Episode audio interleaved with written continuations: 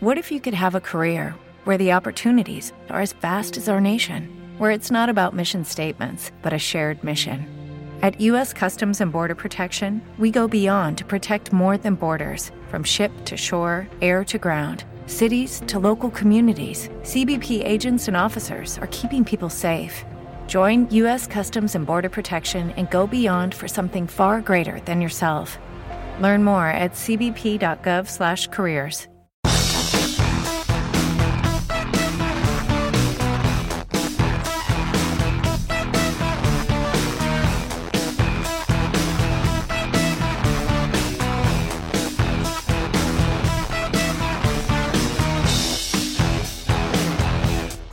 Gallego, te lo digo en gallego. Alfredo Serrano Mancilla.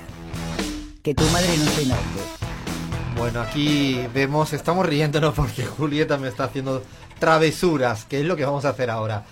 Bullying, exactamente, me siento así, no presionado con esto de gallego. De verdad que toda mi familia gaditana, ¿qué estará diciendo mi madre ahí en el ese pueblito en el sur de España diciendo, pero ¿cómo que gallego? Si este nació en tierra de gaditana, de Cádiz. Pero bueno, así son esta, esta banda, este equipo llamado La Pizarra. Seguimos, tenemos todavía mucho programa por delante, con muchas cositas eh, por contarles a toda, la, a toda la audiencia. Estoy aquí bien rodeado. Tengo a Bahía, Yair, Danila y Leandro. No digo ningún apellido, lean. Así está, ya está. Ya no me. Duró una horita. No me presionen más. Déjenme ser un poco así rebelde.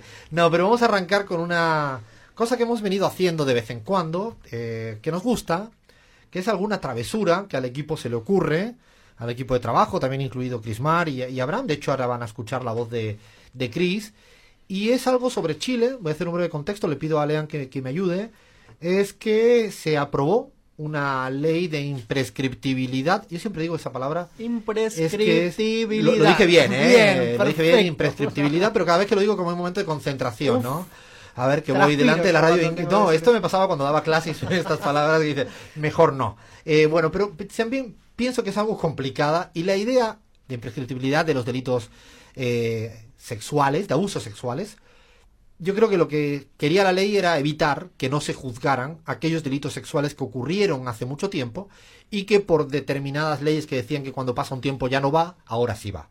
Por decirlo así, en criollo dicen acá. ¿no? Recordemos que esa ley la está pre- promulgando, promoviendo el presidente de Chile, Sebastián Piñera. Es Él una él, propuesta ¿no? de él. De él. Exactamente. Es decir, él, él se hacía el canchero y decía, muy de acuerdo nosotros en eso, esos temas tan delicados, tan in- importantes que no pasen página y dejar eso de, no, ahí olvidados, bueno, tienen que ser tratados y juzgados. Lo curioso del caso, y ahora ya pasamos a la travesura directamente, es que había un familiar de Piñera, no sé si es el primo, Es el tío El tío. Bernardino eh, Piñera. Bernardino Un Piñera. clérigo, Y exactamente, es con alguien mucho poder. eh, con mucho poder que viene de la iglesia, ¿no? Es así dicho mal y pronto. Y tenía eh, un juicio abierto por abuso y delito sexual. Tengo acá una frase de Piñera que dice, el tiempo no será nunca más un cómplice de los abusadores de nuestros niños. De esta forma era que promulgaba esta ley. Nosotros, amén, en, ese- en esos términos religiosos, así sea, totalmente de acuerdo en evitar que esos, esas cuestiones queden ahí en algún pasaje de la historia sin condenar y sin juicio. Ahora bien, como le ocurre que cerca de su, en su entorno familiar tiene este tío de la iglesia con este juicio de abuso sexual, nosotros queríamos saber desde la pizarra si el tratamiento al tío va a ser el mismo que al resto de la ciudadanía chilena. Dicho de otra manera, es si van a juzgar al tío más allá de cuándo fue ese supuesto, presunto, delito sexual. Y para eso hemos hecho una llamada a la Corte Suprema, ¿no? Exacto. A la Corte Suprema llamó nuestra atrevida Crismar y atendió el jefe del Departamento de, De Comunicación de Prensa de la Corte Suprema y esto nos dijo, esto nos dijo y juzguen ustedes por sí solos. Comunicaciones, buenas, dígame. Sí, estamos llamando de Radio La Pizarra en Argentina. A ver, yo, ah, hablas con, un, con Héctor Cruzat, yo soy periodista, ¿en qué puedo ayudarte? Ok, Héctor, yo soy Crismar Lujano de, de Radio La Pizarra. Estamos llamando de la radio en torno a una, a una investigación que estamos haciendo sobre la ley de imprescriptibilidad de delitos sexuales en contra de menores que fue promulgada por el presidente Piñera ¿Ya? en julio pasado y teníamos algunas dudas y queríamos eh, pues consultar con la señora Lucy o con quien nos pudiera dar información más precisa. Ya, dime, ¿qué, qué, qué dudas tienes? Porque en realidad aplicación de la ley solo te podemos resolver en la Corte Suprema, pero yo te puedo ayudar en, en algunas otras cosas. Dime, ¿qué, puedo, qué, qué, qué dudas tienes? Vale, quisiéramos saber si, si habría excepciones para esta ley de imprescriptibilidad de delitos sexuales en contra de menores. No, no hay excepciones. Aplica a todos los delitos sexuales en contra de menores.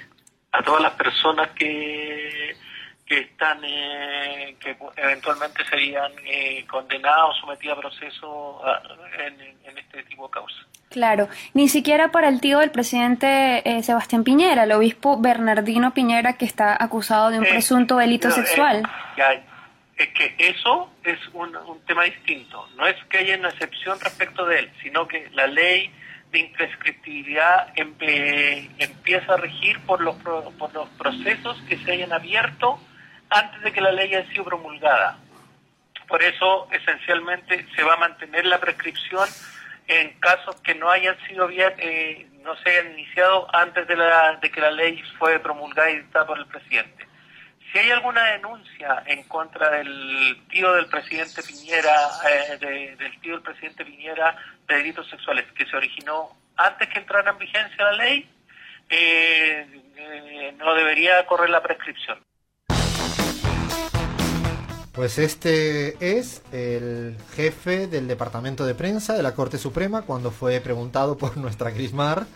Yo, el día que me llame Crismar o Abraham para algo, me echo a temblar porque tienen así como el colmillo afilado, necesariamente afilado, para intentar demostrar que a veces pasan cosas raras. La respuesta de- del el responsable, habla un portavoz de la Corte Suprema ante la pregunta de si con el tío de Piñera también va a ser igual, dijo literalmente, y lo he anotado acá para que no se me escape, esto es distinto. Sí, te traigo dos, tres datos, Alfredo, que le dan un poco de volumen a quién es este tío de Piñera. Eh, este Bernardino está acusado por abuso sexual y encubrimiento. Es un obispo y médico y además fue presidente de la conferencia episcopal entre el 84 y el 88, cuando todavía estaba en la presidencia de Chile. ¿Quién? El burro, el burro le llamábamos, ¿no? Me acuerdo que en cada loco con su tema le decían, le digo el burro no porque nosotros le llamamos burro a Pinochet, sino porque en su escuelita le llamaban el burro a él. Así lo dijimos hace un tiempito en, en cada loco con su tema. Bueno, este, Bernardino Piñera, eh, parece, según la, por- la propia corte, que va a tener un trato distinto. Y luego a la hora de explicar, la verdad que era totalmente ambiguo, era así medio resbaladizo el argumento, iba y venía. Creo que no te, se puso muy nervioso. Muy avergonzado, incluso. Avergonzado, digo, porque ¿no? estamos hablando de delitos muy graves, abuso sexual, digo. eh, realmente es un tema muy, muy sensible y decirle que de un día para el otro se va- van a ser prescriptibles y del otro lado, después de a partir de tal fecha, imprescriptibles, es algo demasiado arbitrario, ¿no? Para algo tan sensible como abusos sexuales. Digo, se me ocurre también el caso de los delitos de lesa humanidad. A mí O sea, me pareció de hecho raro, Lean, incluso cuando escuchábamos el audio, yo recuerdo con el equipo le preguntaba, porque no lograba entender la respuesta de la, del portavoz de la Corte Suprema, que lo que debe hacer en términos de prensa es explicarlo de una manera muy simple. Y es que no terminaba de entender cómo me decía esto que hacia adelante no. Por lo tanto, no. Bueno, lo que se está intentando precisamente es evitar la prescriptibilidad de viejos delitos.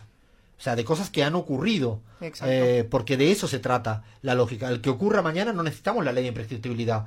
Va a ser juzgado como delito del día que toca. Suena a un, a un estilo de, de- de protección de parte del presidente Piñera para con su tío. No se me ocurre otra, otra forma de catalogarlo esto. Pues esta era nuestra pequeña travesura para intentar un poco no poner el zoom en uno de los hechos que demuestran una vez más que hay una no sé si se dice en la Argentina esta expresión de la ley del embudo es siempre desigual tratamiento no Doble vara. doble vara de medir exactamente Exacto. doble vara de medir no un hecho. Si hubiera sido otro fa- otra persona estoy convencidísimo pero convencido de que no. Ahí la Corte Suprema aplica la ley de imprescriptibilidad a la primerita. No. Con el tío de Piñera el propio portavoz nos dice que esto es distinto y nosotros no vamos a dejar esto ahí. Le seguiremos de vez en cuando llamando pues nuestras travesuras son pesadas insistentes y desde ya igual que nos pasó en su momento con la CIP que todavía no ha dicho nada no de sobre lo de Carrió no Nunca más se no pronunció. se pronunció a pesar de que estaban ahí como dependía todo de alguien de Tucumán, Sí, vamos ¿no? a esperar a la Gaceta de Tucumán. Bueno, la declaración nunca llegó.